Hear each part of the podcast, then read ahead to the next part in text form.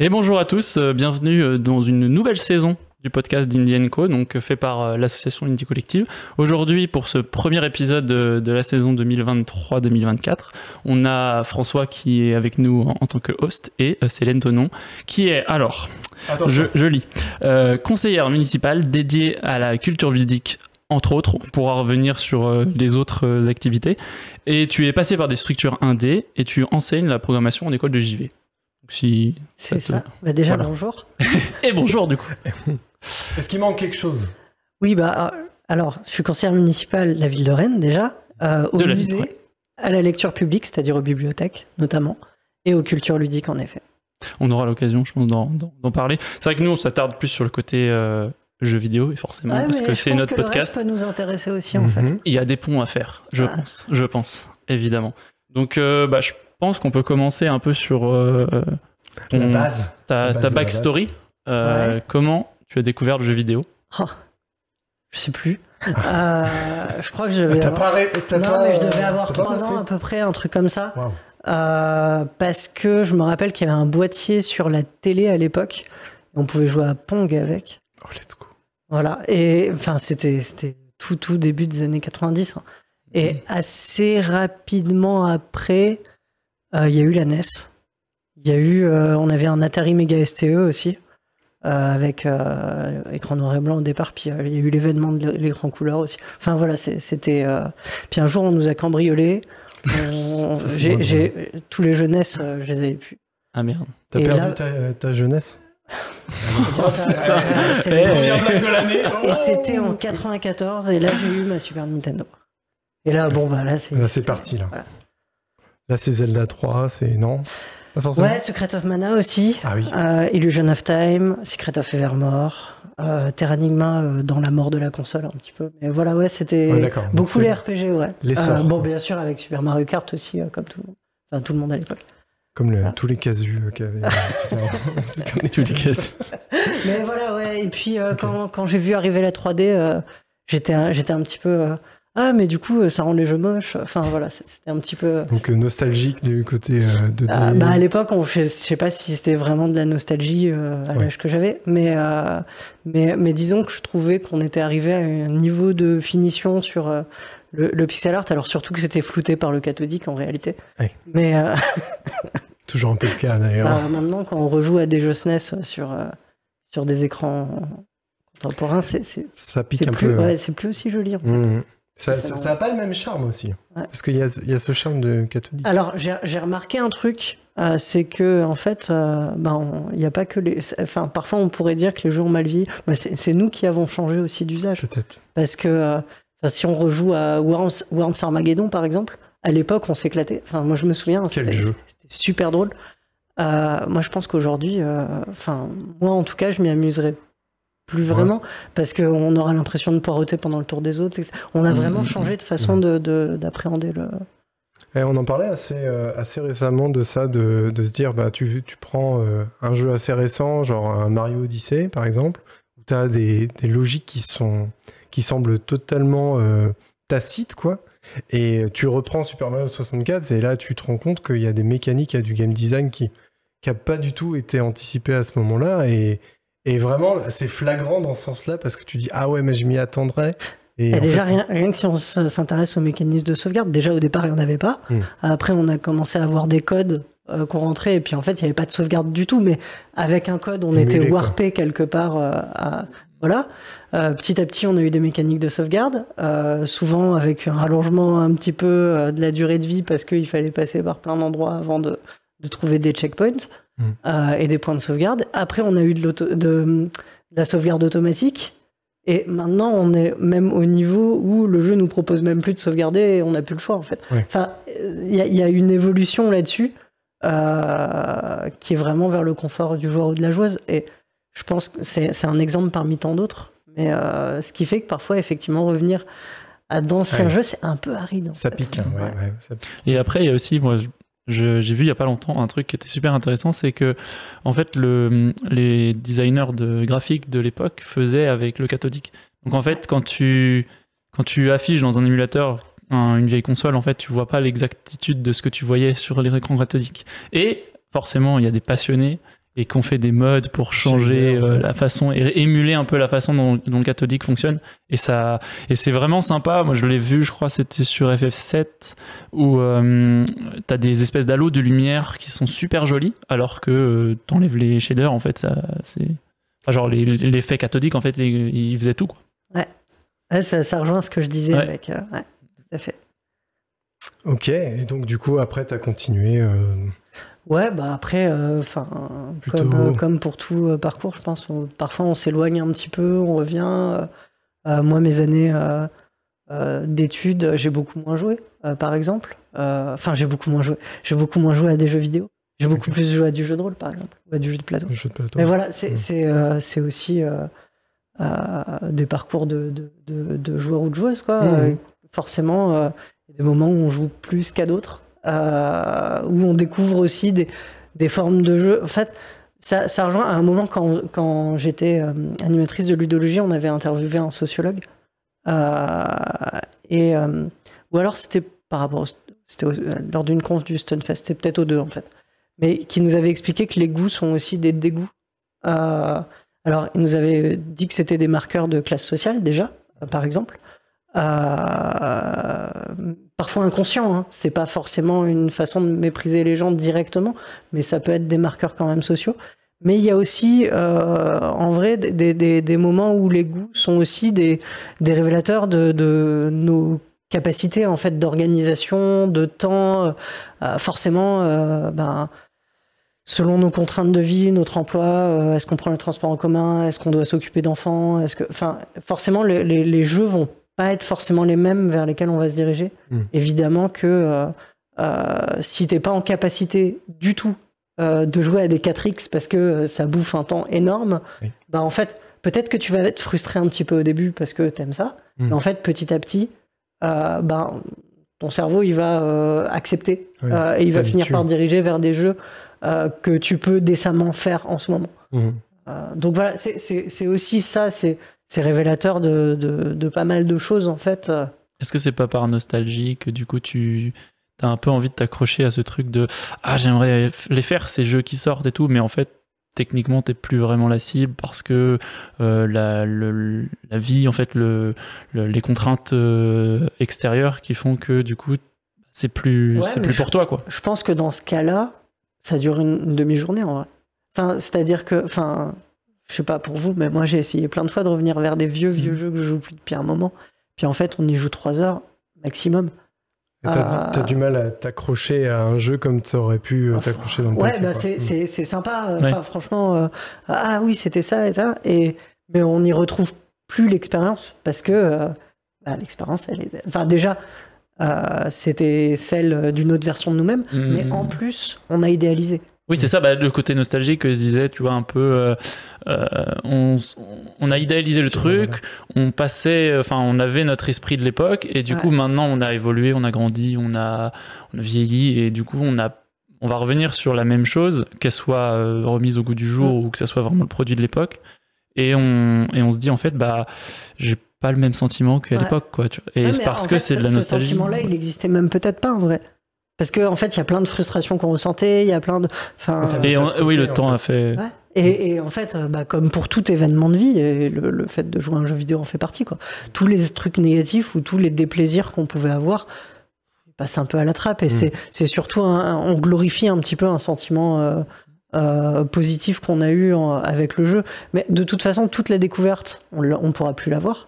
Euh, Oui. tout, tout l'aspect. euh, et, et en plus, depuis, on a joué à plein de jeux qui sont tellement mieux.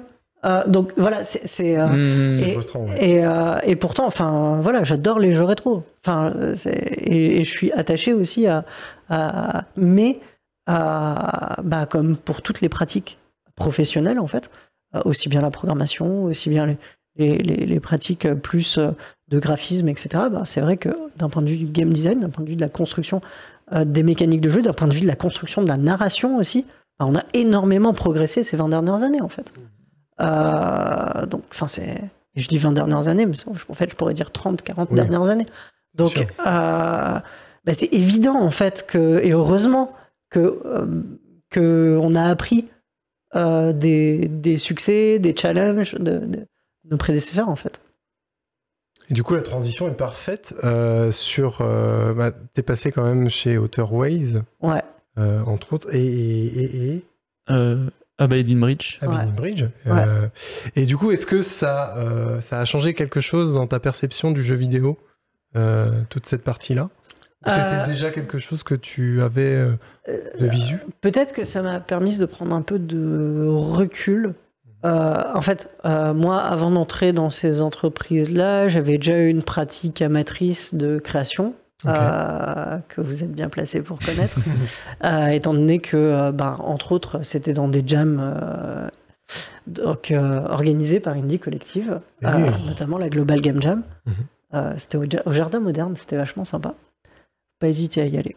Ça arrive bientôt. C'est, toujours des très Inscrivez-vous. bons moments avec beaucoup de convivialité et bah, où on, on tâche de pas se prendre la tête et de, de passer un bon moment ensemble et à faire ce qu'on peut. Voilà. Et vous- quitte à expérimenter en fait. Mhm. Euh, et à se positionner parfois dans des rôles qui seraient pas forcément euh, directement évidents. Euh, donc voilà. Et, et- et en plus de ça, bah, il y avait une pratique quand même de, de création, notamment de jeux de rôle, quand même depuis, depuis pas mal d'années. Et, et voilà, ça ça, me- ça, ça, ça me démangeait un petit peu de pouvoir me professionnaliser un petit peu. Mhm. Euh, donc ce que j'ai pu faire notamment avec Waterways, euh, effectivement, euh, non pas en tant que euh, développeuse, qui est mon premier métier en fait. Mon premier métier à la base, c'est ingénieur en développement logiciel, et plutôt sur le volet game design, conception des mécaniques de jeu, mise en place d'un prototype en fait. Et bah alors c'était c'était un, contrat relativement court. hein. J'étais vraiment embauchée euh, comme conceptrice pour mettre en place le prototype. Mhm. Euh, donc c'était une mission de moins d'un an. Euh, comment dire J'ai appris plein de choses. C'était vraiment intéressant, euh, mais j'avais besoin aussi de voir d'autres trucs après. De toute façon, la boîte c'était une petite boîte, elle n'avait pas les moyens de me garder plus longtemps. Euh, euh, C'était une en- opportunité. un Ouais, c'était une opportunité aussi pour, euh, bah, pour justement me former aussi. Et c'était très clair que c'était une reconversion, donc c'était très chouette. Mm. Euh, et, et pour euh, bah, travailler vraiment sur la matière, euh, voir, euh, avoir ce, ce genre d'aller-retour avec bah, la développeuse qui me disait, enfin, qui je disais, oui, il faudrait que ça soit comme ça. Elle me dit, non, mais c'est pas possible, en fait, ça marche pas Mhm. et se confronter eff- effectivement aux réalités de métiers qu'on peut connaître en fait mais Mhm. en fait le jeu vidéo j'en ai Un pas autre prisme, en fait, plus ou moins. Tout jeu vidéo qui sort est une forme de miracle dans le sens où euh, et si on élude la dimension religieuse du mot euh, le, principe c'est que c'est plein de professionnels qui vont avoir leurs compétences données mais qui doivent les rassembler Euh, et alors il y, a- plusieurs pièges en fait. Déjà il y a un premier piège c'est que la compétence des uns va parfois être contre-intuitif pour les autres. C'est-à-dire que il y a des bonnes pratiques euh, que certains, certaines ont dans leur métier qui vont être des impasses, qui vont être des problèmes dans. Et, il faut définir un langage commun. Il faut que euh, se mettre d'accord pour que parfois, effectivement, dans ton métier, c'est mieux de faire ça. Mais là, c'est pas une bonne idée. Ouais. Euh, et, et du coup, voilà, il faut, il faut assembler. Et le, le, le- l'autre piège, c'est que le jeu vidéo, il a un langage qui est déjà établi. Ouais. Et on peut pas tout réinventer. Non. Parfois, on a des super idées. On peut, on, on peut vouloir dire euh, Ah, mais en fait, si la manette a fonctionné comme ça, si euh, c'était telle touche qui servait à faire ça, si euh, ce serait tellement plus pratique pour le joueur, la joueuse. et que ça- Non, mais sauf qu'il y a déjà tellement de jeux qui n'ont pas fait ça. Il y a 30 ans de biais. Tu peux pas changer ça. C'est- pas possible. Ouais. Et en fait, voilà, t'as as un langage commun à créer entre tous les professionnels et t'as un langage à respecter avec le, le joueur ou la joueuse aussi. Ce qui fait que c'est archi spécifique comme développement et qu'il y a plein de gens qui pourraient avoir une euh, expérience de développement logiciel généraliste qui pourraient se casser les dents euh, assez facilement. Euh, parce qu'en plus, l'autre sujet aussi, c'est que on a une industrie en France qui est vachement orientée édition de logiciels. Mhm. C'est-à-dire que aujourd'hui, euh, même d'un point de vue légal, une entreprise de jeux vidéo, c'est une entreprise de, de- de création de l'édition de logiciels. Euh, et, et qui fonctionne vraiment comme tel, c'est-à-dire qu'il n'y a pas de contrat de droit d'auteur, il n'y a pas de... Non, c'est euh, des salariés qui vont produire euh, une œuvre de l'esprit, mais qui vont pas du tout en avoir la propriété intellectuelle. Et c'est en réalité euh, bah, l'entreprise ouais. Qui va détenir les droits et commercialiser et euh, être capable de faire des contrats avec d'autres entreprises, notamment un éditeur, notamment. Enfin voilà, c'est comme ça que ça va fonctionner. Hmm. Euh, et, et en fait, c'est euh, où je- où j'en étais? Pourquoi j'ai évoqué ça déjà?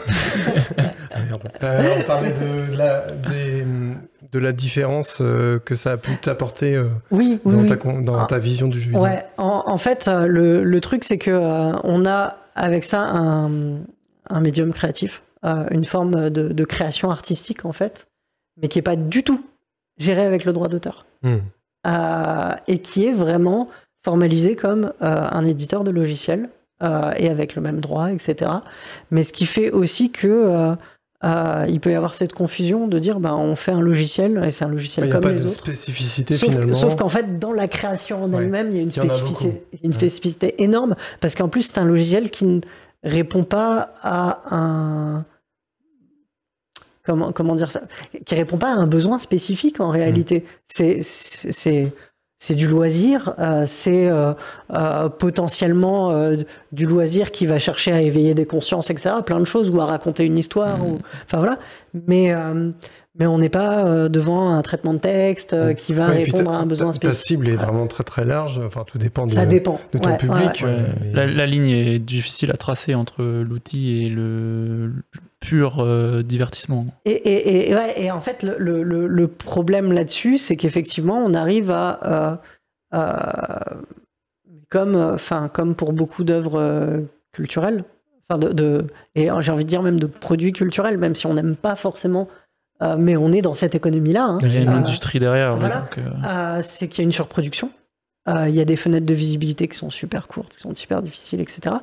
Et, et c'est là où, en fait, on arrive à un problème, c'est que on a ce paradoxe du fait qu'il y a plein de gens qui sont là à la base pour faire de la création artistique.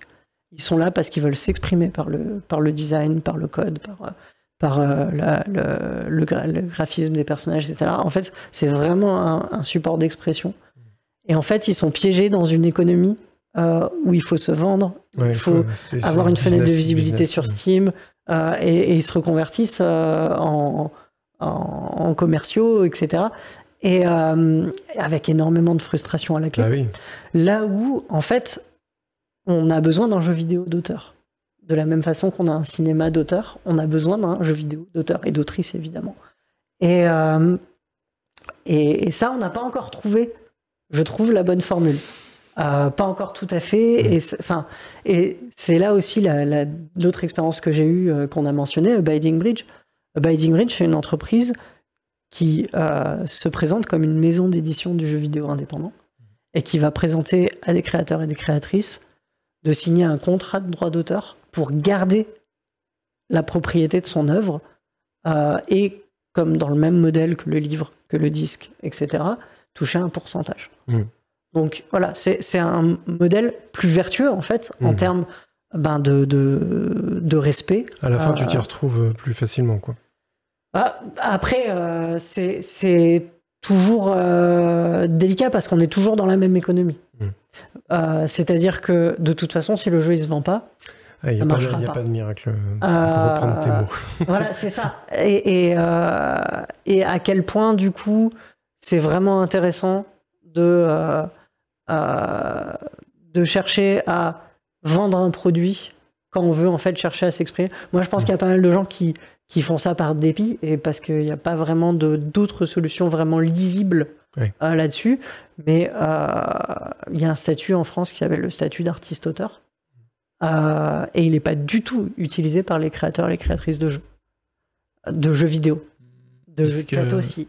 Mais de jeux vidéo. Est-ce que après c'est, il rentre dans les dans les critères d'admission à ce statut? Alors, euh, ce qui est intéressant, on, a- on en vient là à mon activité politique. Euh, Alors, on fait des transitions, elles sont tellement smooth là. Ce qui est intéressant, c'est que j'avais eu cette discussion avec euh, des représentants de, l'interprofession euh, du jeu de plateau. Parce que, euh, il y a un truc. Alors, je fais une petite parenthèse, mais je reviens à ce qu'on dit. Euh, le jeu de plateau, on a cette intuition que c'est beaucoup plus ancien que le jeu vidéo, que ça doit être beaucoup plus installé, etc. C'est complètement faux. En réalité, c'est même le contraire. C'est-à-dire que euh, le jeu vidéo s'est structuré en tant qu'industrie depuis maintenant un certain temps, Mhm. plusieurs dizaines d'années, 30-40 ans en réalité. Euh, et euh, le jeu de plateau, en fait, euh, il y avait quelques gros Ouais, il y avait des acteurs. gros- euh, enfin, il y avait gros Parker acteurs, Brothers, ouais. il y avait Hasbro, enfin voilà, quelques-uns. Euh, et euh, C'est en fait c'est la diversification qui s'est faite plus tard, c'est ça que tu dis? Bah, en fait, le, le- le fait d'avoir euh, des professionnels et un milieu professionnel du jeu de plateau, c'est super récent. Hmm. Genre, en fait, c'est dans les dix dernières années. Ah oui, c'est vraiment super récent. Euh, euh, mais ça, ça vient avec la visibilité grand public aussi. Euh, C'est-à-dire que, ben, pour être très caricatural, euh, il y a euh, 25 ans, il y avait que le Monopoly et Risque. Ah, je suis très caricatural, c'est pas vrai, mais voilà. Ouais, après il y avait pas euh, il y avait pas la pléthore comme on Ouais, il y avait la bonne paye aussi, quoi. Ouais. Mais voilà, c'est- c'est- Bah, disons qu'il n'y c'était- avait pas de quoi euh, faire des magasins de jeux de plateau euh, comme il peut y avoir En maintenant. fait, quoi. moi, on C'était m'a dans donné les un jouets, quoi. chiffre. euh, on m'a donné un, ouais, c'est ça. Et on m'a donné un chiffre il y a, euh, qui date d'il y a quelques années. C'était au tout début de, de mon mandat, donc en 2020, je crois. Euh, on m'a dit qu'il y avait deux ou trois jeux qui sortaient par jour en France. Jeux de plateau. Je- Ouais, en France carrément. Ah Ouais. Mais Donc en fait, on peut même plus jouer à tout en jeu de plateau. Ah ouais, non. Bah, c'est devenu comme le jeu vidéo. Ouais, pareil. Euh, mais c'est une explosion qui est, c'est une explosion qui est vraiment super récente. Hmm. Euh, et du coup, la structuration aussi des filières euh, de professionnels est aussi super, super récente. Hmm. Et là, récemment, en fait, donc du coup, des représentants, notamment de la Société des auteurs de jeux, mais enfin dans l'interprofession, donc il y avait aussi représentants du réseau des cafés ludiques, euh, des ludothécaires, etc. Enfin, il y, a- il y a plusieurs euh, corps de métier en fait qui et euh, sont venus me voir en me disant, ben on a on a, on a un souci en fait parce que dans notre, notre statut, il est. Alors on peut s'enregistrer sur le site, je crois que c'était des URSAF, et que les URSAF où il y avait la case à cocher. Et sur tout le monde entier en fait. Euh, pas c'était-. C'était pas. euh, euh, donc en fait, euh, c'était des gens qui cotisaient mais sans savoir si ça servait à quelque chose. Euh, Donc voilà, en gros, c'était. Et, et, euh, et ils avaient été baladés un petit peu par euh, les administrations du ministère de la Culture, etc., où ils avaient toujours rencontré des, des techniciens euh, qui. Enfin, quand je dis des techniciens, des agents, des, des fonctionnaires, en fait, qui, euh, qui traitaient la demande, mais qui n'avaient pas forcément l'appui politique à côté pour, euh, pour vraiment en faire quelque chose, en fait. Hmm. Euh, de ce que je comprends, c'est l'analyse que j'en fais a posteriori, je me trompe peut-être. Euh, et, et du coup, ben, il y avait un côté poisson rouge où, euh, au bout de deux ans, il les recontactait. Ah, là, du coup, ça avance. Hmm. Ah, au fait, de quoi Qu'est-ce qu'il s'agit? Et, et ça recommençait. C'est Enfin, parti. c'était- ouais. Hmm. et, et avec ben, quelques députés, en fait, qui commençaient à se saisir de la question pour faire une commission, même transpartisane, en fait, euh, pour, euh, euh, pour étudier le sujet et tâcher de faire avancer ça. Euh, parce que euh, vraisemblablement jusqu'ici, personne, euh, dans aucun camp politique, n'a intérêt à faire freiner ce genre de choses. Ou, Hmm. Enfin voilà, a priori, C'est peut-être parce que ça fait pas trop de remous non plus. peut-être. Bah non, mais Voilà. justement, je pense que ça fait, c'est un sujet qui peut faire consensus. euh, Ah. On espère. Il n'y a pas de. Enfin, à moins qu'il y aurait une raison, mais je- enfin, moi, je n'en vois pas non et, plus, tu vois. et- et j'ai eu, j'ai pu faire un truc euh, que, que j'ai trouvé chouette. euh, c'est que bah, moi, je, je suis en contact régulier avec euh, la sénatrice Sylvie Robert, la sénatrice PS d'Ille-et-Vilaine, qui a notamment récemment fait une super loi sur les bibliothèques qui vraiment sanctuarise le, le, le- le statut des bibliothèques en France. Et, euh, et aller faire, euh, en fait, euh, ben, dans mon bureau à l'hôtel de ville à Rennes, il y a pu avoir cette rencontre avec euh, des responsables. En fait, euh, là, au rendez-vous, il y avait un, un- un représentant de la Société des auteurs de jeux et Sylvie Robert euh, pour échanger de ce sujet-là. Et c'était vraiment un moment super chouette. C'était en décembre 22, euh, où justement bah, le, le- le responsable de la Société, des auteurs de jeux, Henri Kermarek, a eu l'occasion de mentionner un certain nombre de problèmes euh, en allant dans un certain niveau de technicité que moi je ne maîtrise pas. Euh, voilà. Euh, mais j'étais les oreilles. euh, ouais, C'était vraiment très intéressant. Euh, et à aller mentionner ben, notamment le- le- l'anecdote euh, que, que j'ai mentionnée plus tôt, et un certain nombre de, et- c'est là où je ne maîtrise pas le niveau de technicité qu'il avait, un certain nombre de, de textes de loi qu'il souhaitait voir modifiés pour... euh, Pour euh, que et, ça soit adapté. euh, Pour Ouais. comprendre, ouais, ouais, ça. et là, Sylvie Robert lui a dit euh, Oui, bah, parfaitement. euh, donc, je me suis documenté sur la question avant le rendez-vous. Et euh, vous avez tout à fait raison euh, sur les textes de loi qui a modifié. Mais par contre, il y a aussi celui-là, celui-là, celui-là. celui- Enfin, C'était super. Euh, et avec. Euh, Et euh, là, vraiment- tu sors le popcorn et tu- voilà. C'était génial. et, euh, et suite euh, à, à ce rendez-vous-là, Sylvie Robert a pu euh, poser une euh, question écrite euh, à la ministre. En fait. Euh, on a attendu qu- quelques petits mois une réponse et elle a répondu. Euh, une réponse qui, euh, alors, euh, vu qu'on va nous voir sur Internet, euh, effectivement, on pourrait aller la chercher. euh, Enfin, c'est pas très très difficile à trouver sur, euh, sur le site du Sénat. Euh, qui dit plus ou moins que euh, le problème est déjà réglé. Quoi. Euh, C'était ouais, une façon d'esquiver le. C'est c'est, euh, c'est bien parce qu'on nous répond, c'est super sympa. Euh, qu'on nous dit que ça va pas poser de problème et que les, le cadre législatif et réglementaire actuel suffit. Oui. On a, enfin, euh, on attend de Visiblement, il y a quand Enfin, même a- un a- problème a- avec. euh, il- Ouais, euh, il y a Doux amer, quoi, un peu. wait and see. voilà, ouais. c'est ça. Mais euh, c'est déjà bien d'avoir pu interpeller. euh, et peut-être que, en fait, le fait que, du coup, le politique, la ministre, ait répondu en ce sens, Mm. va aider aussi le ministère à euh, graisser les rouages. Enfin, Peut-être. peut-être ouais. aussi. Est-ce que c'est un appui aussi que tu peux avoir en tant que. Cette réponse qui dit c'est réglé, quand tu es à hauteur du coup de jeu, tu peux amener cette réponse en disant bah regardez, euh, Ah, c'est sur le site du Sénat. Oui, ouais, en enfin, théorie, euh, ministre, on est censé ouais. être Ouais. couvert, euh, reconnu. Oui, oui, c'est c'est clair. Ça permet de Ouais. de- d'avoir une En base. théorie, quoi. ça tranche la question. ouais. Mm, mm, mm. Donc voilà, ça, ça, c'est c'est euh, une partie de l'action euh, que je peux avoir, c'est euh, celle de euh, de relais politique. Mm, mm. Euh, et je peux l'avoir sur ben, tous les tous les domaines euh, que que, que ma casquette me permet d'avoir. En fait, c'est c'est-à-dire euh, pouvoir euh, aller plus facilement présenter des gens euh, et euh, et interpeller aussi euh, bah, des gens qui peuvent directement aller écrire les lois ou qui sont consultés pour les écrire. Hmm. Justement, je pense qu'on peut parler de comment est-ce que tu es devenu conseillère municipale Oui. Et fait, ouais. du coup de tes délégations de comment Ouais. dire de, différentes et entre c'est quoi le, le jeu vidéo et comment tu comptes faire des ponts enfin tu peux faire des ponts avec les différentes euh, Alors, euh, comment je suis devenu conseillère municipale? En m'engageant dans l'associatif. C'est c'est aussi bête que ça et c'est aussi euh, banal que ça finalement, dans le sens où euh, bah, c'est pas quelque chose non plus de rarissime euh, que des gens qui sont très engagés dans l'associatif euh, finissent par rentrer dans une équipe municipale. Ça arrive. euh.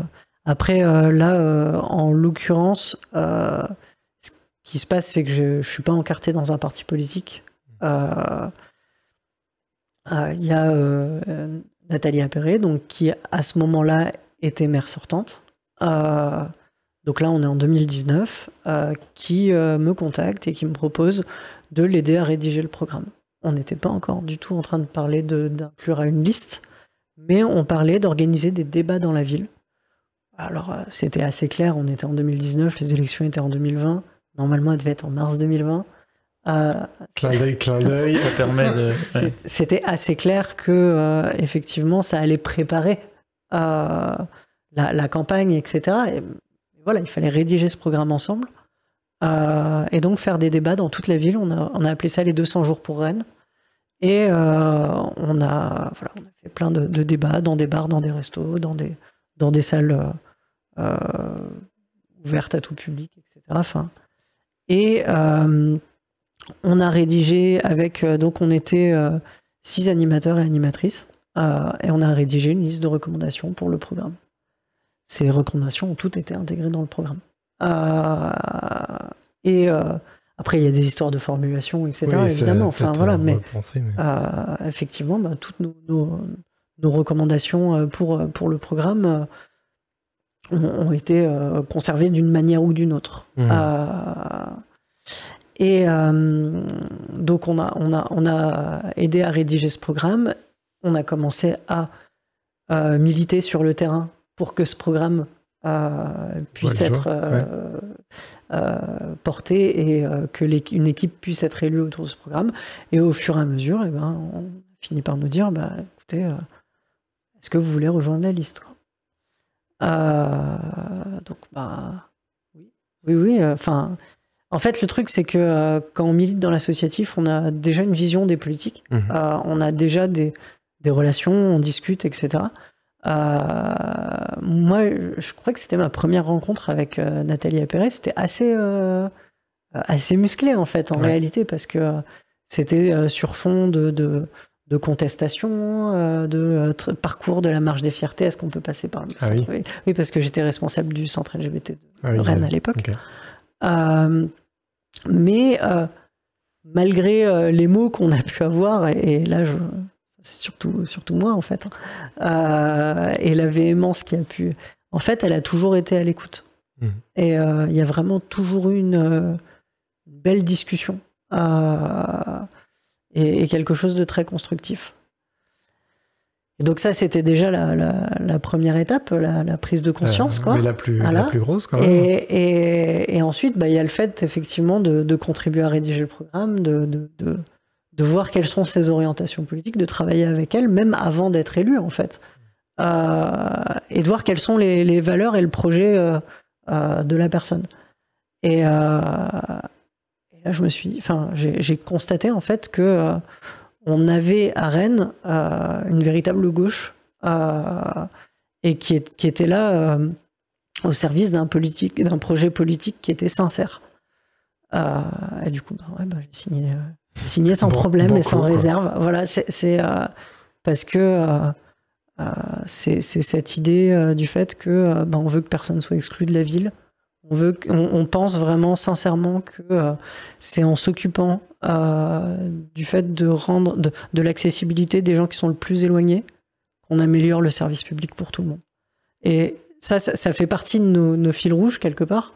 Euh, alors évidemment, c'est c'est un raccourci. Hein. Enfin, il y a, ça se décline euh, de partout. Il y a, il aussi et, puis, euh, faudrait pas oublier euh, le fait que, enfin, en fait, pour, pour synthétiser plus justement même, euh, parce que ça, c'est- la façon dont on aurait pu résumer il peut-être 10 ou 15 ans, mais au- aujourd'hui, il y a aussi le fait que bah, il y a, et, la semaine qu'on vient de passer là, parce qu'on vient de passer une semaine caniculaire, c'est aussi un, un indice de ça. C'est en fait, il y a une transition écologique à faire. Oui. Euh, on le sait depuis longtemps.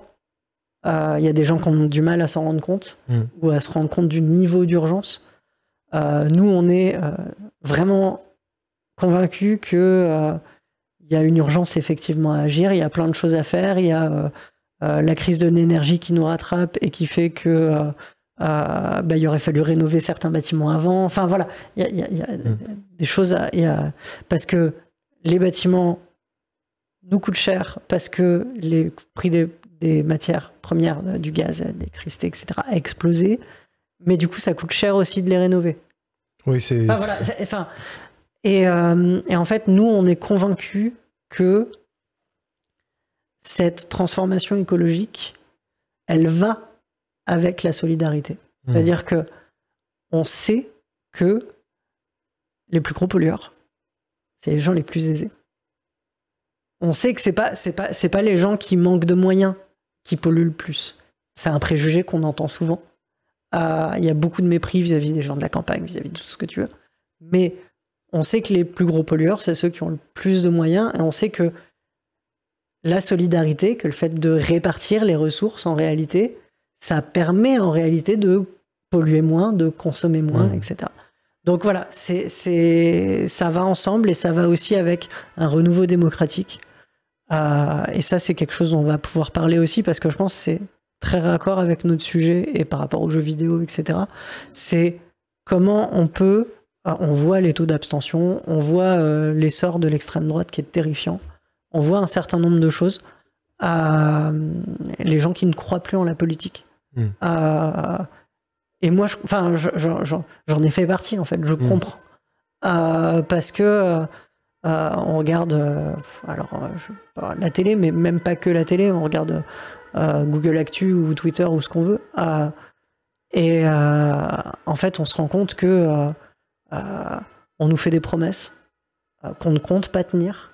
Euh, et il y, a- il y a une impression de, de, de mépris permanent qui euh, descend du plus haut sommet de l'État et on mais on nous prend pour des cons en fait? Pourquoi, pourquoi on nous fait ça?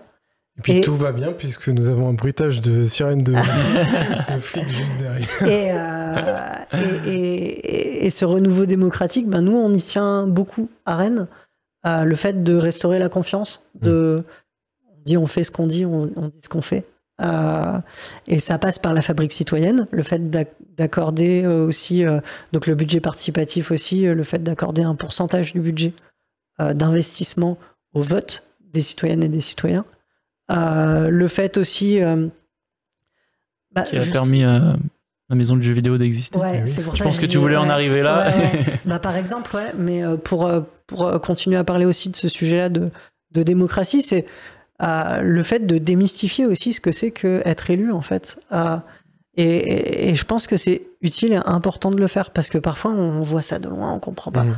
Euh, Est-ce que tu avais vocation, quand tu as rejoint la liste, à t'attarder sur les sujets ludiques euh, Alors, en particulier ou c'est arrivé comme Ah, ça bonne question. en fait, euh, euh, je, avant- ramène un peu Ouais, euh, ouais, ouais, aux non, jeux vidéo. Mais juste avant, juste avant euh, le deuxième tour, euh, donc euh, qui était en, en juin, euh, Covid est passé Ah, par bah là. oui. Euh, donc on, on- on avait une bonne intuition que ça allait bien se passer euh, et on commençait à discuter un petit peu de euh, bah, Qui allait où, qui va faire Mhm. quoi. Et euh, alors déjà, non, même avant le premier tour, euh, euh, Nathalie Appéré m'avait prévenu, m'avait dit, au fait, euh, je tiens à te dire, euh, et enfin, je, vous le dis, c'est une, conversation qui était sans témoin, enfin, il y avait, il que elle et moi. Euh, elle me dit, je tiens à te dire, euh, t'es pas là pour euh, incarner une minorité ou une autre, t'es t'es là pour tes compétences, t'es là pour ton intelligence, t'es là parce que je pense que tu vas apporter plein de choses à notre équipe municipale, mais absolument pas un token. Et d'ailleurs, je pense que ce ne serait pas te donner, te faire un cadeau que te donner la lutte contre les discriminations en tant Oui. que délégation, c'est t'enfermer. euh, et je sais pas ce que t'en penses. Enfin, je lui dis ouais, Mhm. complètement, je suis totalement d'accord. Euh, Moi, c'est- important qu'elle te le dise quand même. Ouais, quoi, parce ouais, que- ouais, ouais. Bah, non, mais en plus, quand on regarde un peu notre, notre liste euh, d'élus municipaux, euh, il y, a, il y a de quoi interpeller par rapport à un certain nombre d'équipes municipales. hein. On a une élue à la sécurité, un élu à la petite enfance, un élu aux solidarités. Euh, Qu'est-ce qu'il y a, qu'est-ce qu'il y a Je veux encore dire que les genres qui sont plutôt attribués Ouais, euh, à euh, ces domaines-là. sont- Jusqu'à très récemment, une élue aux finances. Enfin voilà, c'est- c'est- Mhm. c'est-à-dire bah voilà, c'est, c'est- et c'est pas ni systématique, Ouais. euh, ni euh, euh, Oui, ça n'a pas été forcé. donc. ça, c'est pas voilà, c'est pas forcé et ça a pas fait euh, l'objet d'une euh, revendication tonitruante. Non, c'est juste après coup en fait, on peut regarder, on peut dire ah tiens c'est ça, ça on va change. on va Ah, plutôt voilà. regarder euh, d'avoir des personnes. euh, Ouais, mais c'est des personnes, c'est des personnes Voilà. qui sont compétentes, c'est des personnes qui ont des choses à, à- à dire, à représenter, etc. Euh, et euh, et j'en viens à ce que je disais aussi par rapport à, ce que c'est qu'une équipe municipale et une mairie, en fait. C'est-à-dire que euh, il y, a- il y a eu besoin d'avoir des, des services publics, en fait, des- un certain nombre de choses qui sont assurées pour et par les habitants et les habitantes. Euh, et je prends l'exemple des bibliothèques. Mhm. Euh, les bibliothèques, bah, il est possible quand même que dans un quartier, euh, on ait besoin de rassembler des livres et de les emprunter et de les prêter. Enfin voilà, de faire une offre vers la petite enfance, vers, vers les écoles, etc. Donc, voilà. Et on peut s'organiser hein, avec des bénévoles, on peut faire des trucs. Mais au bout d'un moment, on a peut-être envie de professionnaliser le truc. Oui. Donc, on va commencer à salarier des gens. Se cotise, on va appeler ça des impôts, et on va salarier des gens qui vont monter en compétences, qui vont se former, qui vont être, même être recrutés sous le critère d'avoir déjà la compétence, d'avoir le diplôme, etc. Le truc, c'est que on ne confie pas des décisions euh, politiques, des décisions euh, qui ne sont pas des décisions techniques, mais d'orientation Mm. euh, par rapport au devenir de- de- du service public ouais, à des gens qu'on a salariés pour ça. Ah, bien sûr, il y a une équipe de direction, etc. Mais on a besoin de représentants du peuple Mm.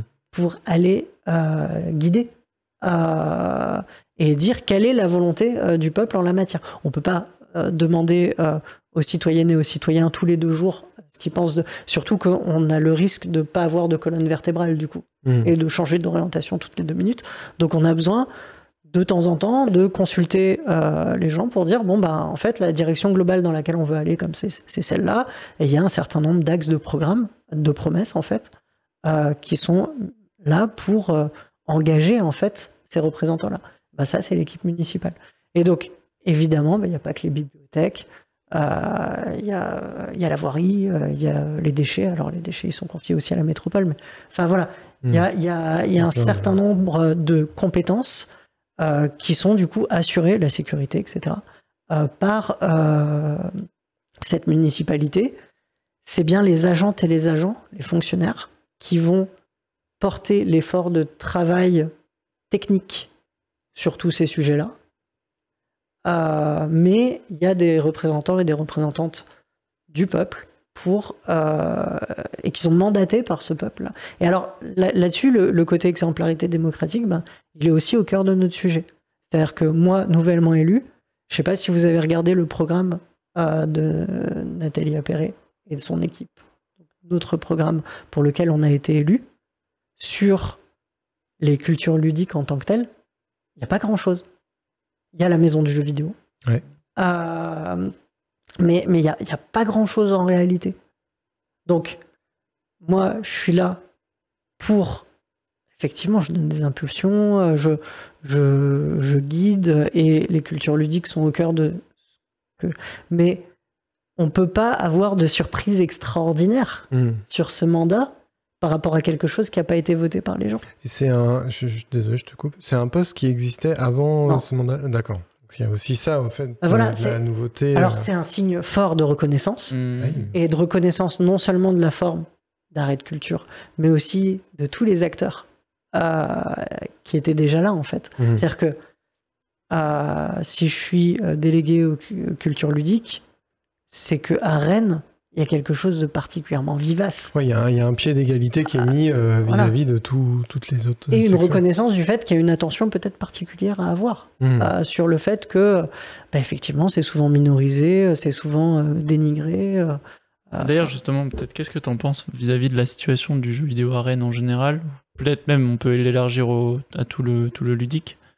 Euh, vis-à-vis de, de, comment dire, de peut-être en comparaison à d'autres régions qui ont beaucoup plus de, de on va dire une culture vidéoludique qui est beaucoup plus euh, implantée en fait, euh, d'une industrie plus forte. Et Ah, tu- Bah, je veux dire en fait, de je, plus implanté en termes d'industrie. je que- parle d'industrie, Ouais. mais je peux parler peut-être aussi de d'autres choses parce que c'est vrai que associativement, à comparer, hein, peut-être qu'il y a des endroits où c'est moins important, Mm. mais j'ai l'impression quand même que il y a quelque chose. euh, Enfin, il y a une volonté. Il y a des gens qui sont là, qui veulent faire du jeu vidéo, qui veulent parler de jeu vidéo, mais qu'il n'y a pas forcément plus que ça, quoi. Il y a des gens qui se rencontrent et qui jouent, quoi. C'est déjà bien. C'est pas mais- vrai. Non, c'est. C'est pas vrai. On a aussi une industrie. Euh, elle est moins forcément visible qu'ailleurs, mais elle existe.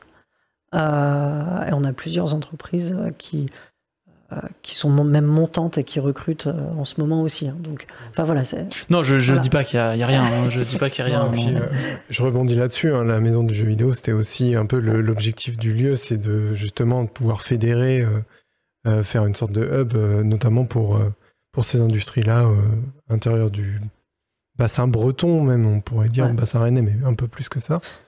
Mais Et, voilà, enfin, juste pour re- re- reboucler rapidement sur euh, ce que je dis, si demain euh, j'annonçais euh, l'ouverture d'un musée du jeu vidéo à Rennes, en fait, je, je, serais, je me mettrais en porte-à-faux et je mettrais en porte-à-faux notre équipe vis-à-vis de la promesse qui a été faite aux gens. C'est-à-dire, on n'a pas promis ça. Mm. Donc, le programme, c'est vraiment quelque chose qui engage. Et moi, j'ai constaté quand je suis arrivé en, en début de mandat que c'était pas. euh, euh, Enfin, je veux dire, on pourrait avoir justement dans les jeux vidéo euh, une, une forme de caricature de ce que c'est qu'un mandat politique avec. bah, on le voit par exemple, euh, Yes Your Grace, euh, dans, dans un jeu où on joue un roi et puis il y a le conseiller de temps en temps qui, et puis les gens qui viennent nous demander des trucs et on dit oui ou non. Mm. Euh, c'est pas comme ça que ça se passe. C'est plus nuancé que ça. C'est pas, pas du tout comme ça que Ouais. ça se passe. C'est-à-dire qu'on travaille avec des gens qui sont professionnels de ce qu'ils font quand même. Euh, Ouais, ils en vivent aussi, donc euh, c'est. c'est et, important. et, et qui, du coup, il y, a il y a un certain nombre de décisions techniques, il y a des choses qui sont faites, qui sont prévues, il y a des budgets, il y a des. Enfin, c'est, c'est des trucs qui sont planifiés des années à l'avance et tout. Euh, donc, euh, comment ça se passe C'est. on arrive en début de mandat, et là, en fait, il y a tout le monde qui est prêt. Ouais. Parce que le programme, il- on vient pas de l'éditer, ça fait des mois qu'il est là. Donc, on a déjà euh, des fiches qui sont remplies Mm. avec ce qu'on a promis et quel est le calendrier Ouais, où est-ce que ça tombe, quoi Bah ouais. Donc ce que moi j'en comprends, c'est que globalement, les Rennais, ils avaient pas tellement envie de jeux vidéo et qu'au final, bon, il y a d'autres trucs à faire, Non, quoi. c'est que personne n'a travaillé sur la question politiquement pour le moment. Ouais. Prochain, prochain Ouais, mais- C'est aussi pour ça que je suis là. Oui, oui, oui. Je suis Bah, pas du en train de dire qu'il y aura des promesses là-dessus, mais je dis que. Du coup, mais c'est ça que tu dis, c'est que tu, tu, tu comptes travailler sur euh, faire remonter des S'il y a des besoins, s'il y a des besoins qui sont identifiés qui pourraient par Arriver plus des tard. acteurs locaux et qui sont chiffrables, qui sont faisables, etc., et qui participent à l'intérêt du territoire, etc. Bah, bien sûr que euh, il faudra réfléchir à. euh, Enfin voilà, mais c'est c'est pas. euh, ça arrive pas sur une lubie soudaine, un coup de tête. Mm. euh, ah, j'ai envie parce que c'est mon truc en fait. Ouais. Ça se travaille, quoi. Mais Ah, après, je reviens, à, voilà. je reviens à ce que tu disais juste avant sur les, euh, les, comment dire, les, les 200 jours à Rennes. Ouais, ouais. Et euh, alors peut-être c'était pas du tout sur la même. enfin, il n'y avait pas cette question-là qui était, qui Ouais. était dedans. Mais quand vous avez élaboré le programme, du coup, c'était pas quelque chose qui avait été mentionné. Du coup. Ça- C'est pas ressorti. Alors, il y avait une impatience de la maison du jeu vidéo, mais on pourra en reparler. Mais effectivement, il y a. Mais euh, pour revenir à, à- à la question que tu posais, il y a une effervescence folle avec le, les jeux de toute façon générale. Ouais. Alors, C'est pour ça que on parle pas de culture vidéoludique hein, dans mon mandat, dans, dans ma délégation. On parle de culture ludique. Hmm. Ah, ça comprend effectivement toute forme de jeu. Et euh, il y a, il y a- à, à Rennes, il y a vraiment des pionniers, des pionnières. Euh, alors, on peut parler du Stunfest, mais on peut parler d'un certain nombre de bars aussi. Ouais. Euh, on peut parler du Warp Zone. Parler, euh, Warp Zone, c'est devenu une chaîne. Ouais. Mais c'est né à Rennes. Euh, on peut parler euh, de, de l'heure du jeu, qui est un des premiers jeux, en fait, et qui a, son patron a fondé le réseau des cafés ludiques, qui est le réseau national. Mm. On peut parler de l'Insalan, on peut parler de. Enfin, il y a, Il y a matière, quoi. il y a vraiment plein de choses. Mm. Euh, Eclipse, le, le festival de jeux de rôle qui, avait euh, euh, sur Rennes 1, euh, c'était pendant un moment, c'était un des plus gros festivals de jeux de rôle. Alors ça fait des années que c'est pas tenu. On peut espérer que ça, ch- ça change et qu'on le revoit un jour. Mais euh, voilà. Donc en, en termes de jeux, et, et, ah, j'ai même pas mentionné Rennes en jeu. J'allais dire, c'est- il y a rien en jeu Enfin, aussi. c'est- fantastique ce qui se passe avec Rennes en jeu. Et aussi bien pour Rennes en jeu que pour le Stunfest, en plus, on a des festivals qui sont vraiment des festivals. Mm. C'est-à-dire que dans un certain nombre de territoires, on a des festivals qui sont des salons. Oui, c'est pour faire du. de la vitrine de l'industrie. On ça, est là pour vendre, on est là pour. euh, Enfin voilà. Et que ce soit au Stunfest ou à Rennes en jeu, on est là pour jouer, on est là pour découvrir, on est là pour élargir ses horizons, euh, euh, faire culture. Euh, Ouais, c'est pas les mêmes objectifs, vraiment, quoi. et ça, ça surprend pas mal de gens qui Ouais, arrivent à. Rennes et qui découvrent tout ça. Et donc voilà, cette délégation, elle est aussi là pour reconnaître, pour dire, et pour mettre en réseau aussi, hein, mais pour dire aussi, euh, ben, on voit qu'à Rennes, il y a un sujet particulier par rapport au jeu. Et on est là pour vous accompagner, on est là pour vous aider à vous structurer, pour vous aider à vous rencontrer, pour, euh, euh, pour vous rassurer dans votre légitimité, etc. Enfin, voilà, c'est ça aussi, cette délégation. Et effectivement, euh, bah, euh, euh, de par qui je suis et de par mon parcours, euh, bah, j'étais bien indiqué pour avoir ce rôle-là à Rennes, euh, parce que euh, des gens des, des différents milieux ludiques, en fait, je les, je les connaissais déjà. Donc ça aide aussi, c'est un atout euh, pour pouvoir.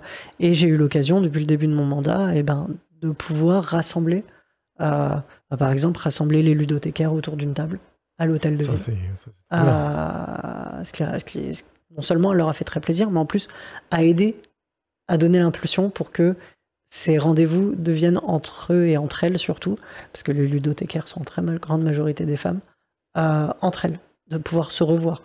Euh, et, et- Et puis c'est ça qui lance l'opportunité. Voilà, ça. et- Euh, on a pu aussi faire des points de, de- d'interconnaissance entre Rennes en jeu et le Stunfest. Hmm. Comment vous ça, ce sont deux festivals qui sont en réalité très différents dans leur structuration, dans leur historique, etc. Qui peuvent avoir des points communs qu'on Ouais, a évoqués, mais, même des- mais en réalité qui, qui, qui fonctionnent tout à fait différemment. Le Stunfest euh, et euh, Rennes en jeu n'ont pas du tout la même histoire.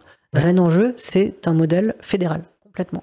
C'est-à-dire que il y a une histoire qui est celle de euh, faire le tour de Rennes et de toutes les assos de jeux de plateau de Rennes en disant on veut monter une asso, la toile ludique, et faire un événement en plein cœur de Rennes euh, où tout le monde est représenté, où on peut en mettre en, en avant toutes les, toutes les, toute la diversité ludique de Rennes Ouais. en jeu- matière de jeux de plateau, mais quand même. Euh, et d'ailleurs, euh, c'est pour ça qu'il y a la semaine en jeu aussi, qui précède En souvent plus, le ouais. festival et qui permet d'aller voir toutes les assos une après l'autre. Et, euh, et donc leur bureau, leur, leur CA à la toile ludique, il est euh, en représentation associative.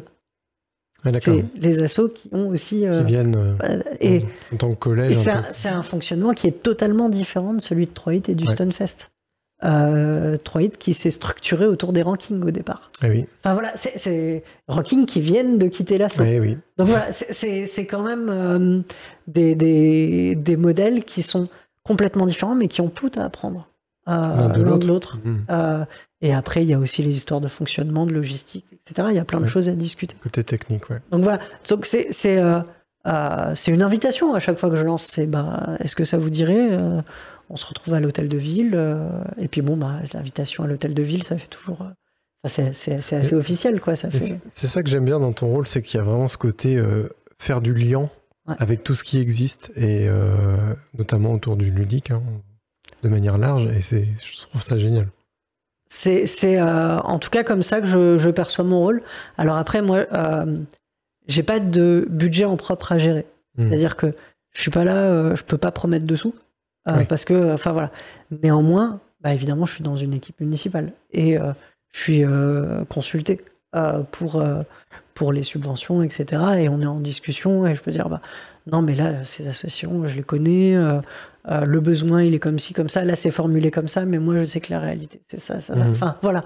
Euh, Il y a forcément une connaissance une, que, que je vais avoir qui va être que certains et certaines de mes collègues, et c'est évident. Parce que tu as aussi la connaissance du terrain, c'est ça aussi qu'on. Oui, mais c'est aussi parce que c'est ma délégation, en fait. Enfin, c'est, mon taf là-dessus de, Mhm. que d'aller à la rencontre des gens, même si je les connaissais pas.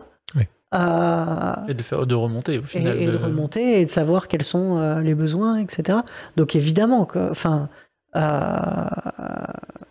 c'est- c'est-à-dire que euh, on est élu dans une liste, on est collègue avec toute cette liste qui a été élue, avec toute cette majorité municipale, et évidemment qu'on fait les choses ensemble et en se parlant et, et, euh, et en se mettant d'accord. Et parfois on n'est pas d'accord, mais on devient d'accord par la force des choses parce qu'il y a une décision qui est prise. Ouais. Enfin voilà, c'est- comme ça que ça fonctionne. Ok. Euh, Et, et du coup, même si j'ai pas la main sur un budget, bah, évidemment, je participe à l'élaboration de ce budget. Oui, bah oui, t'en fais partie aussi euh, dans les décisions. Je vais poser une question qui est beaucoup plus légère que toute cette Ouais. conversation dont on vient de, de parler, mais qui est néanmoins très intéressante. Est-ce que ça, ça parle un peu jeux vidéo dans le conseil municipal ou pas du tout? Est-ce que tu éduques euh, tes, tes comparses euh, là-dessus ou... On n'a pas toujours le temps de parler de ça, Bah oui, je sais bien, mais peut-être euh, entre, entre deux mais j'essaye. J'essaye de temps en temps. Là récemment en plus, alors ça c'était pas de jeu vidéo, c'était de jeu de rôle. ou- Oui, aussi, je Et euh, comme, euh. Comme j'ai traduit un jeu de rôle récemment et qui va sortir à la fin de Ah. l'année, euh, bah, j'en ai, je l'ai évoqué à un moment. Tu peux peut-être nous en parler un petit peu Ouais, ça s'appelle Monster Hearts. Euh, c'est un jeu où on joue des adolescentes et adolescents euh, qui sont des monstres. Donc c'est lycéens, lycéennes. hein. Donc c'est vampires, loups-garous, fantômes, sorcières. il y a des- on peut jouer une fée aussi, une ombre. Enfin voilà, il y a un- une certaine variété de. Et euh, cette monstruosité, c'est aussi une métaphore explicite pour des troubles adolescents. Euh, le vampire, il joue des limites des autres. Euh, le loup-garou, il a un problème de violence. La goule a un problème de compulsion. L'âme damnée, elle a un problème d'addiction. Enfin voilà, il y a un certain nombre de. c'est un jeu qui parle d'adolescence, mais qui s'adresse pas à des adolescents, qui s'adresse vraiment à des adultes, parce qu'il y a des choses vraiment explicites, notamment d'un point de vue sexuel.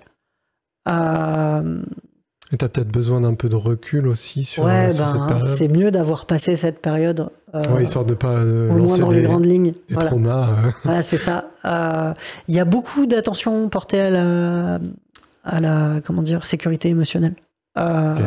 Sans que ce soit lourdingue. hein. C'est Mhm. vraiment juste.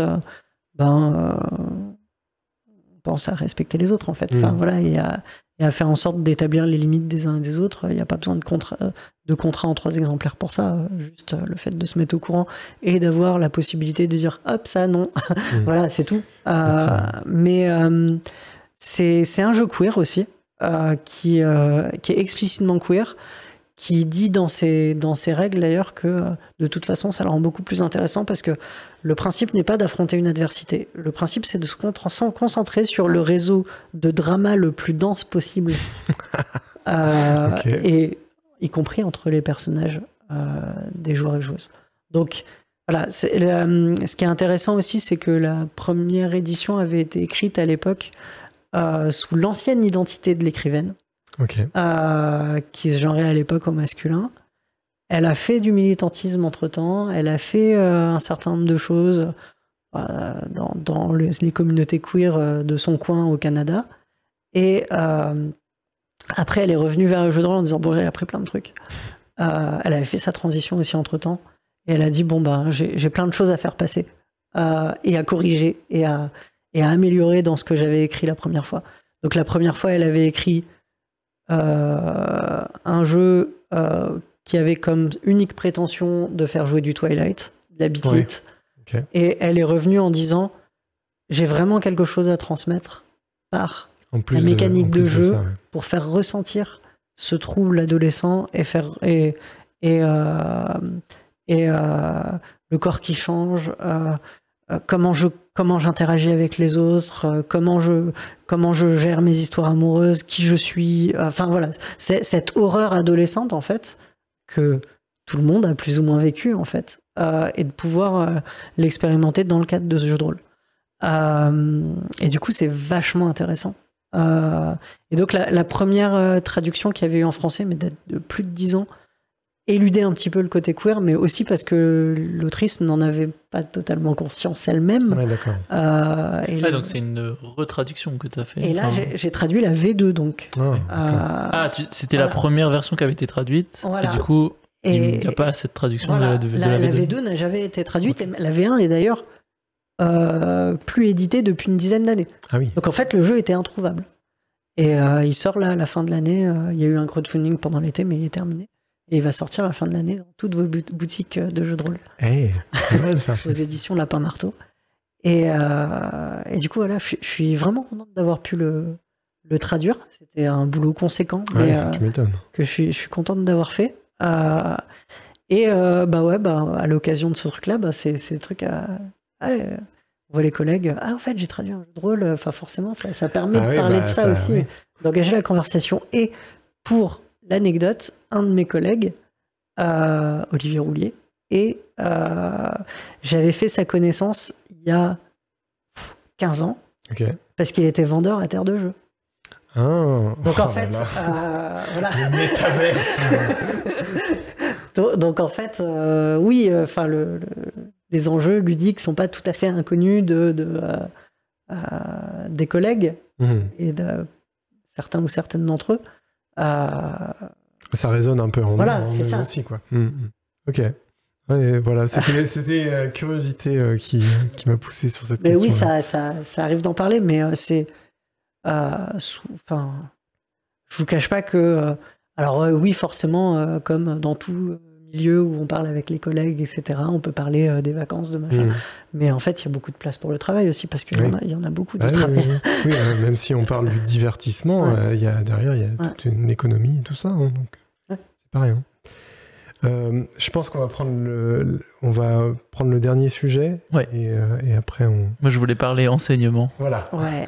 Comment tu es tombé dans l'enseignement Et du coup, Mais euh, Célène a a 14 000 casquettes à peu près, et dont l'enseignement. Et... Ouais, alors, euh, premier pas dans l'enseignement, c'était alors que j'étais bénévole euh, au centre LGBT euh, et dans les assos qu'il y avait autour et tout, et où j'ai fait des interventions en milieu scolaire contre l'homophobie, et la transphobie, et le sexisme, et toutes les discriminations en réalité. Et bah déjà, pour moi, c'était pas anodin, parce que entrer dans un lycée, quand t'as toi-même hyper morflé pendant toute ta scolarité, euh, fou, évident. Dès que ouais. t'entends des gamins qui sont en train de rigoler, en fait, t'as peur. euh, Parce que t'as les réminiscences. De... Alors que pas du tout, ils te calculent pas. En plus, t'es adulte. mais C'est toi qui psychote, quoi. mais, mais t'as des souvenirs de Ouais. quand tu te faisais harceler, en fait. Euh, et donc, je faisais ces interventions. Et euh, c'était des journées qui étaient crevantes, franchement. Mais c'était hyper chouette. Euh, Mm. Parce que on se retrouvait avec les, bah, les jeunes, on pouvait parler de sujets euh, qui les préoccupaient, euh, voir à quel point euh, ils sont hyper curieux sur les, les sujets, à quel point on parle de sujets que nous, on était, quand on était à leur place, on n'en parlait pas du tout. Bah oui. Enfin voilà, c'était vraiment super sympa. Euh, J'ai vraiment souvenir d'avoir même euh, à un moment, euh, je me souviens d'une une lycéenne qui était au premier rang, qui a témoigné sur son homosexualité. Enfin voilà, des, des choses que moi, quand j'étais moi-même lycéenne, en fait, euh, j'y assistais pas. Donc voilà, c'était. Euh, et euh, donc voilà, j'avais beaucoup aimé, mais c'était bénévole. J'ai fait quelques petits boulots, des vacations, des trucs comme ça. notamment, j'ai enseigné dans une école de journalisme. Je leur, je leur ai appris à faire de l'écriture web, monter son WordPress, etc. Enfin, des trucs comme ça. Euh, mais c'était dans de la vacation très courte. Mm. Mais ça m'avait bien plu ouais, et j'avais la fibre. T'as pris vraiment. goût. J'ai- Ouais, et puis ça faisait un certain temps que je cherchais aussi ce que je voulais faire euh, dans ma reconversion et tout. Et je sentais vraiment que cette pédagogie, c'est ce qui me manquait beaucoup dans mes précédents boulots. C'est-à-dire, euh, concevoir des mécaniques de jeu, c'est sympa. Coder, c'est sympa. Mm. Euh, c'est des choses que j'aime faire. Mais pendant 35 heures euh. Waouh Et je l'ai fait, je sais. Ouais. Ce que, bah, voilà. Et, euh, mais juste, en fait, euh, je, je crève sur place. C'est pas. euh, mais donc t'as jamais envisagé de professionnaliser dans le jeu vidéo ou dans. bah, je l'ai je l'ai fait un petit peu, mais. euh, Enfin, en tout cas, j'ai besoin, pas j'ai plus, besoin- ouais, j'ai besoin de diversité dans ce que je fais. Euh, sinon, je m'ennuie assez vite. Et euh, du coup, j'ai. Euh, D'où le multicasquette, quoi. ouais. Il y a un peu de Ça s'est vu. hein. et euh, euh, du coup, ouais, la pédagogie, j'ai trouvé ça sympa. Ça- bah, c'était, ça faisait fonctionner mon esprit d'analyse, de synthèse, etc. Mais aussi euh, le côté social que j'ai, etc. Donc voilà, c'était chouette. Euh, puis tout ce que j'ai appris euh, en termes d'attention aux autres, enfin voilà, ce genre de choses. Et bah, il y a eu cette école, euh, donc euh, l'IFDEC, qui ouvrait une section ETPA, euh, donc une marque d'école de, création, de conception, réalisation de jeux vidéo. Je me suis dit, ben, enseigner euh, Enseigner premier métier les jeux vidéo. à des gens qui veulent faire mon deuxième métier, c'est quand même super. Parfait, ça. Ah, voilà. et, euh, et du coup, ben, j'ai été, euh, j'ai été recruté et je fais ça depuis 2019. 2019, ça a été une année qui a été quand même pas mal dure parce qu'il y a eu. euh, je donnais euh, 24 heures de cours par semaine dans deux écoles différentes. Je faisais 10 heures par semaine à Biting Bridge et j'ai eu la campagne municipale en plus. T'étais bien occupé. Ouais, euh, c'était sur, le, sur les rotules. Ah, tu m'étonnes. Ouais. hein. Quand il y a eu le confinement, c'était. Je suis tombé. Soulagement. Ouais, je, je- je suis tombé malade. Ah merde. À ce point-là. La relâche euh, immédiate. Ouais, voilà, c'est ouais, ça a été- vraiment un gros creux de la vague là. Et, puis, Ouais. euh, Donc voilà, c'est. euh, et donc depuis 2019, euh, t'adores ça? Ouais, alors, euh, l'enseignement, c'est. euh, Alors, il y a des côtés super chouettes. parce que effectivement, en plus, bah, dans le cadre d'une école comme ça, on voit les, les élèves arriver alors qu'ils ont tout juste 18-19 ans, que euh, bah, c'est des grands, ils sont adultes, hein, mais ils sont pas autonomes sur plein de trucs, la démarche de projet, etc. Ils savent pas encore tout à fait ce qu'ils veulent faire. Et puis on les voit grandir au fil des Ah oui. années. Et après, on les voit sortir de l'école et on se dit, waouh, c'est moi qui leur ai enseigné le Python. et du coup, ouais, c'est, c'est, C'est gratifiant. c'est vachement gratifiant Ouais. là-dessus. Voilà. Euh, c'est, euh, après, c'est un métier qui est dur euh, aux conditions qui sont. Alors, ça, ça, ça traverse tous les métiers. hein. Il y a eu une compression des salaires. Euh, les métiers qui, euh, il y a 20 ans, étaient à deux fois le SMIC, euh, maintenant, ils sont au SMIC. hein. Pas loin. Donc Ouais. voilà, il y a eu une compression des salaires. et ça traverse vraiment tous les secteurs, donc ça rend les conditions de travail aussi difficiles. Et en cette période de forte inflation, c'est pas, Ouais. c'est pas anodin. Euh, mais et puis les euh, problèmes liés aux jeux vidéo aussi en général, euh, alors, les moi, horaires à rallonge, genre de choses. ça- Alors euh, là, ça c'est un point positif de l'école dans laquelle je suis et pour laquelle je suis vraiment contente. C'est euh, il y a une attention particulière portée à pas mal de travers de notre industrie. Ouais, le crunch. Euh, C'est-à-dire que j'en ai encore discuté en réunion pédagogique avec des collègues. Nous, les rendus, euh, on les donne pas à des heures débiles, genre minuit, euh, et, euh, et on va, on n'est pas, enfin, on essaye de pas sacrifier leur week-end, euh, de pas les faire trop bosser en dehors. euh, forcément pour des gros projets, ils sont obligés, quoi. Mais pour des travaux comme ça de contrôle continu en plein dans l'année, bah, ils ont besoin de, dormir, c'est super important. Moi, je dis, à mes élèves, vous dormez la nuit, c'est super. Alors déjà, quand vous codez, bah, de temps en temps que je vous leviez et que vous, parce qu'en fait, enfin, il y a des TMS pauses, et hein, tout. Enfin, c'est important, important ouais. de faire des pauses, mais même se lever physiquement euh, et, et de marcher parce que sinon vous allez vous, abîmer en fait. Ouais. Euh, Et puis c'est souvent là où tu as les meilleures idées. ouais. Quand tu vas t'aérer un peu. Eh, Et, euh, C'est la parole de Jammer, ça. Et je leur dis, mais dormez la nuit, parce que si vous vous empêchez de dormir parce que vous devez finir un truc à coder, etc., non seulement, enfin, non seulement vous rajoutez des bugs, euh, mais en plus, vous allez même pas vous en souvenir le lendemain et vous allez avoir du mal à les retrouver. Et en fait, vous perdez un temps considérable. Donc voilà, je tâche vraiment de faire de la prévention à ce niveau-là. Euh, donc ça, c'est... euh, et, et je sais que je suis pas la seule à le faire. Mhm. Euh, je sais qu'on a une attention particulière à ce genre de sujet qu'on a une attention particulière au sujet des discriminations, euh, et- etc. Et, mais mais c'est vrai que quand on a, quand, enfin, quand je suis arrivé, je me rappelle en, en septembre 2019, c'est peut-être en octobre, je sais plus, mais bref, à la rentrée de 2019, quand je suis arrivé devant mes élèves, j'ai eu un doute. Parce que arriver devant une classe de 25 où il y a une fille, ben, je me suis demandé ce que je faisais là. Je, je- je me suis Mhm. vraiment demandé ce que je faisais là. Euh, parce que effectivement, beaucoup de choses se jouent avant, dans les inégalités. Voilà. Mais néanmoins, ben, le fait de. Alors, déjà, je pense que le fait que euh, les 24 garçons euh, aient une prof de programmation euh, pour commencer la programmation, ben, déjà, c'est super sympa. Ça casse un petit peu des représentations. Ouais, ça casse voilà. un peu les mythes aussi. C'est, c'est- déjà, c'est plutôt chouette. Mm. Et puis, pour les quelques-unes qui sont là, et ben en fait, ça leur envoie aussi un autre message. Euh, et y compris si elles se destinent pas à la programmation, en fait. Mais moi, il y a pas très longtemps, il y a une ancienne élève qui est venue me voir en me disant euh, que je l'avais aidé à, euh, à au moins goûter à la programmation, à au moins se démystifier ce truc-là et à avoir moins peur. Et effectivement, elle, elle, elle se destine pas à ça dans sa carrière, mais au moins elle est autonome sur la technique. Ouais, et puis elle a vu un peu de quoi il en retournait, quoi. Voilà, ouais, non, mais même. Et puis, euh, enfin, en fait, aujourd'hui, on a des métiers, euh, même quand on n'est pas euh, dev, euh, les métiers du jeu vidéo, ils ont besoin de savoir coder des scripts, quoi. Mm. Ils ont besoin d'être autonomes sur l'intégration dans les moteurs, Unity, Unreal, etc. De pas créer des goulots d'étranglement sur les développeurs qui ont autre chose à faire, en fait. Euh, Non, il y a du un taf. métier, vrai. Enfin, voilà. Il y a du taf. et, euh, et du coup, ouais, euh, c'est euh, euh, pour avoir ce- cet élève, par exemple, mais parmi d'autres, hein, qui, me disent que ça les a aidés, en fait, que je sois là. Alors, non seulement pour qui je suis, mais pour aussi mes compétences de, réassurance, de, voilà, mon attention, en fait, et ma pédagogie, la façon dont je m'y prends, j'évite les trucs trop directement effrayants, mathématiques, austères. Enfin, je suis tombé sur des. Quand j'ai commencé à préparer mes premiers cours, je suis tombé sur des feuilles d'exo où il fallait calculer de la TVA, quoi. Pourquoi vous faites ça? Euh, Enfin, c'est pas. Comme ça qu'on enseigne le. Enfin, faut, faut les intéresser un minimum quand même.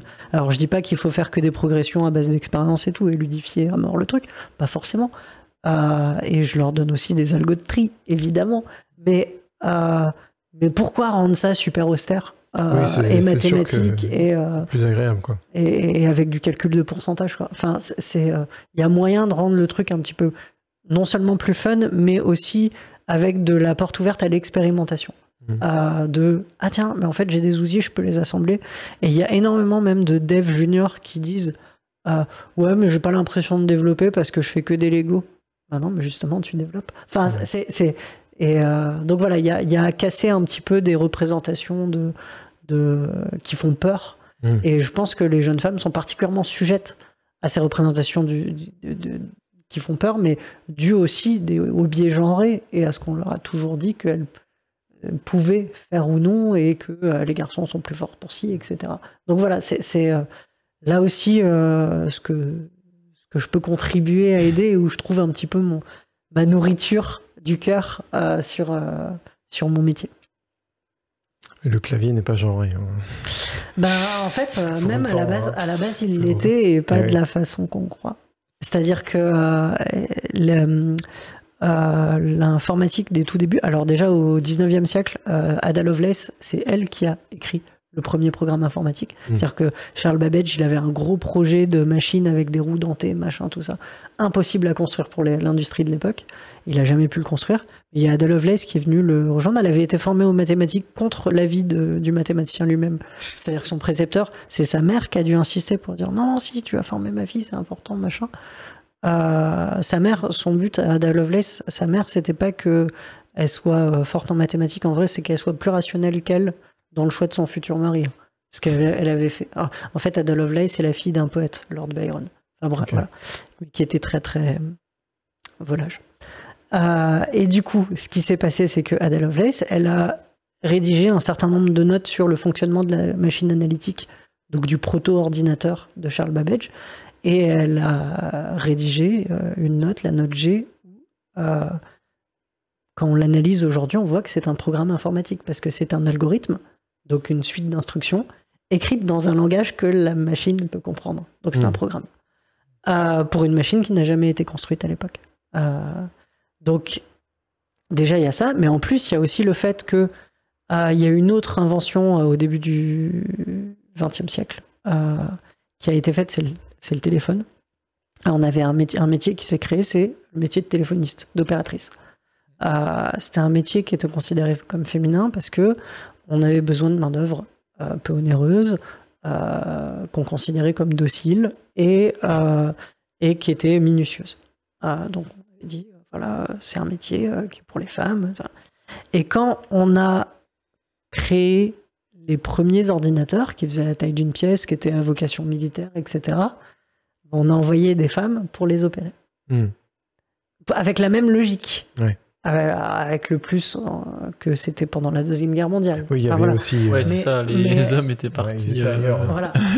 et, euh, et ce qui fait que, euh, bah, effectivement, euh, l'inventrice du premier compilateur, euh, c'était une militaire américaine. C'était Grace Hopper.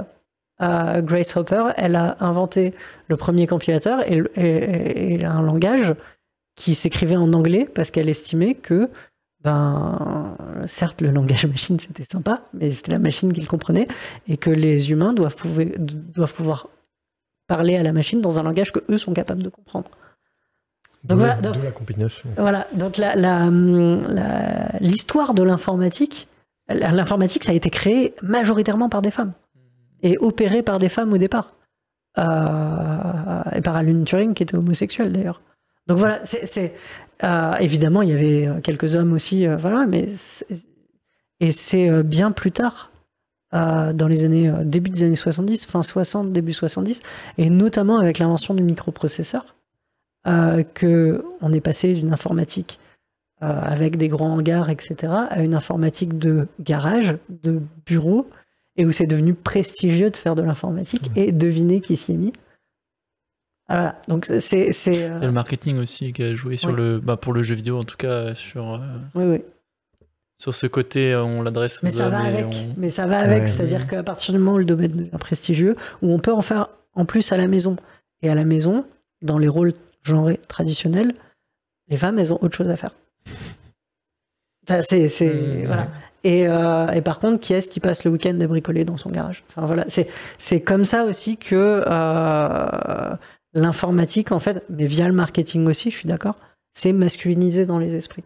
Mais à l'origine, c'était pas le cas du tout. Donc voilà. Maintenant, euh, c'est une tâche de le dégenrer.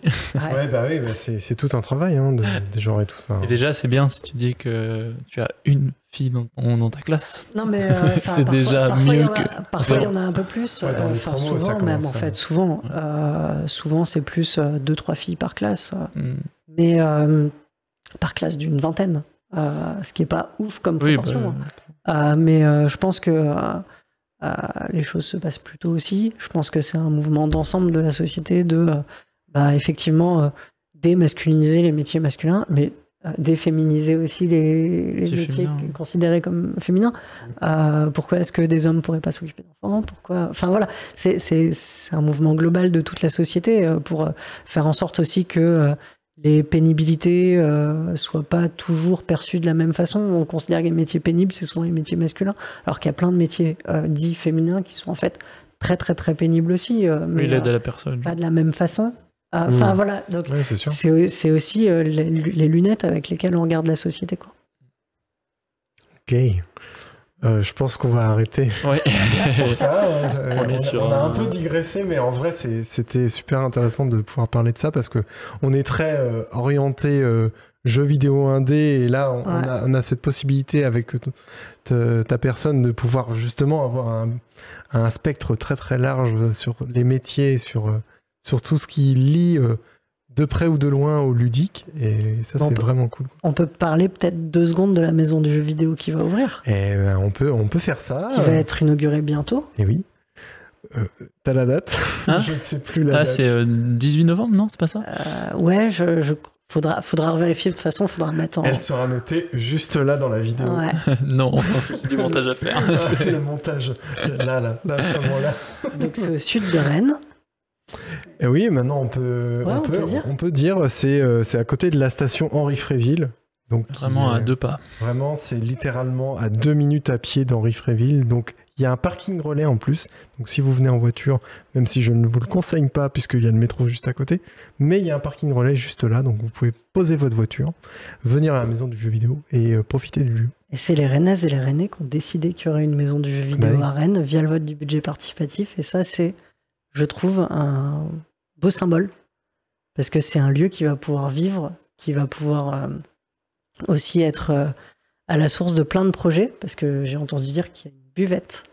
Ouais, entre autres. hein. Et puis là, on est en train de, de construire tous les événements qui vont se passer à la maison du jeu vidéo. Que ça soit à l'intérieur, euh, puisque ben, on accueille également des créateurs au sein de la maison du jeu vidéo. Donc l'idée, c'est aussi de montrer un peu ce qui est fait et puis proposer ça euh, de manière plus, plus large, à un public plus large que juste euh, les, les passionnés. Et puis ben, faire d'autres événements pour faire vivre le lieu, parce que ben, mine de rien, c'est c'est quand même pas rien qu'on nous permettre de construire un projet comme celui-ci. Quoi. Ouais, c'est, c'est une maison qui. euh, En fait, on a eu du mal à trouver un lieu Il y a eu plusieurs propositions, elles ont été parfois refusées, parfois ça co- collait pas, etc. Et c'est vraiment une maison qui, euh, bah, qui appartient à la ville de Rennes, qui est mise à disposition euh, de, de l'association pour faire la maison du jeu vidéo. Mais je suis vraiment contente, effectivement, qu'on soit arrivé à ça. Et je pense que le, le jeu en vaut la chandelle, clairement. Oh, Eh ben, merci Sur encore. ce jeu de euh, mots. pouvoir. merci encore, Célène, d'être euh, d'être Avec venue, grand euh, se- plaisir. Se, prêter au, au jeu de. Oh là là, j'arrête pas, je suis trop fort. Euh, de ce podcast. Euh, J'espère que ça t'a plu. Ben, J'espère euh, que j'ai répondu euh, aux questions. euh, Enfin, je- je- et que j'en ai pas oublié en fait. Non, non, Euh, je pense que c'est à peu près bon. des- Après, euh, on aurait pu te demander si tu jouais vite fait, peut-être encore, euh, si Ouais. tu avais le temps et quel jeu tu faisais en ce moment. Ou, J'ai pas beaucoup le temps. c'est compliqué, Ouais, mais c'est même pas que à cause de mes multiples casquettes. Enfin, si, c'est une casquette supplémentaire en fait, parce que je suis aussi maman. Mais voilà. Petite casquette, mais non moins Euh, hein. euh, qui, qui prend aussi euh, beaucoup de temps, surtout quand il n'y a pas de crèche euh, l'été. Euh, voilà. Mais euh, j'essaye de, le soir, pendant au moins pendant une demi-heure, j'essaye de jouer à Zelda Tears of the Kingdom. Du coup, j'avance pas beaucoup. son. Ouais, petit à Voilà. petit, tu fais un sanctuaire, fameux- par un sanctuaire. quoi. Ouais, de temps en temps. Ouais, je c'est fais ça. un petit le, fameux. 4X. euh, qui-. Non, mais euh, ils sont arrivés à faire un jeu qui, euh, où tu prends ton fun tout de suite, en fait. Enfin, ça, c'était déjà le cas à Breath of the Wild. mais Hmm. Ça, ça marche très bien comme ça. Et quand j'ai l'occasion d'avoir une journée de complètement libre, je me remets à FF14. Mais Aïe, c'est- aïe, aïe, ça, aïe, ça, c'est ça, c'est difficile quand même. Le me porg. qui prend beaucoup de temps aussi. voilà, c'est Ça, c'est c'est- c'est- c'est beaucoup genre, plus compliqué. là tout de suite les petits jeux indés d'une demi-heure, euh, c'est c'est- c'est très Les jeux de ça, auteurs, hein. oui. hein. ça défend les jeux auteurs. mais- Voilà.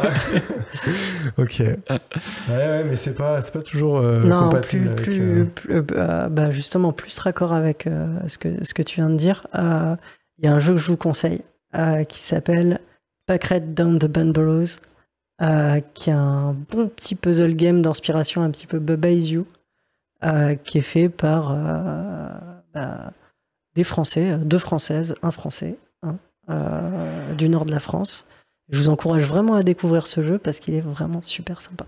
Il était au Stunfest. Eh, Ouais. En plus. deux ou trois fois même. Je crois qu'il a gagné un prix l'année dernière. Euh, je veux pas dire de bêtises, je crois que oui. Ouais. Mais je suis pas sûr. Faudra vérifier. Faudra voir. Ah, voilà, donc euh, je vous conseille vraiment d'aller voir, c'est super chouette. J'y ai passé un petit peu de temps aussi. Eh ben trop bien. Eh ben super content encore une fois euh, de t'avoir accueilli. Puis ben, ben nous, ben, comme d'hab, hein, vous Les réseaux sociaux, s'abonner au podcast, sur la- YouTube, mettez la la cloche, tout ça, voilà. les commentaires. le like, comme d'habitude. le, le pouce en l'air. euh, Un bon épisode euh, très long pour euh, Ouais, la première, voilà. la début de saison là. Mais euh, toujours le début de le début de saison, si c'est pas un long épisode, c'est c'est- voilà, c'est c'est ça, c'est de bon augure de faire ça. Mais en même temps, bon, c'est- c'était cool que ça soit long. Merci encore et puis bah on vous fait des gros Ouais. bisous et on se voit au prochain podcast. Bisous. À la prochaine. Ciao. J'ai besoin de savoir le plus vite possible qu'est-ce qui va pas dans mon jeu pour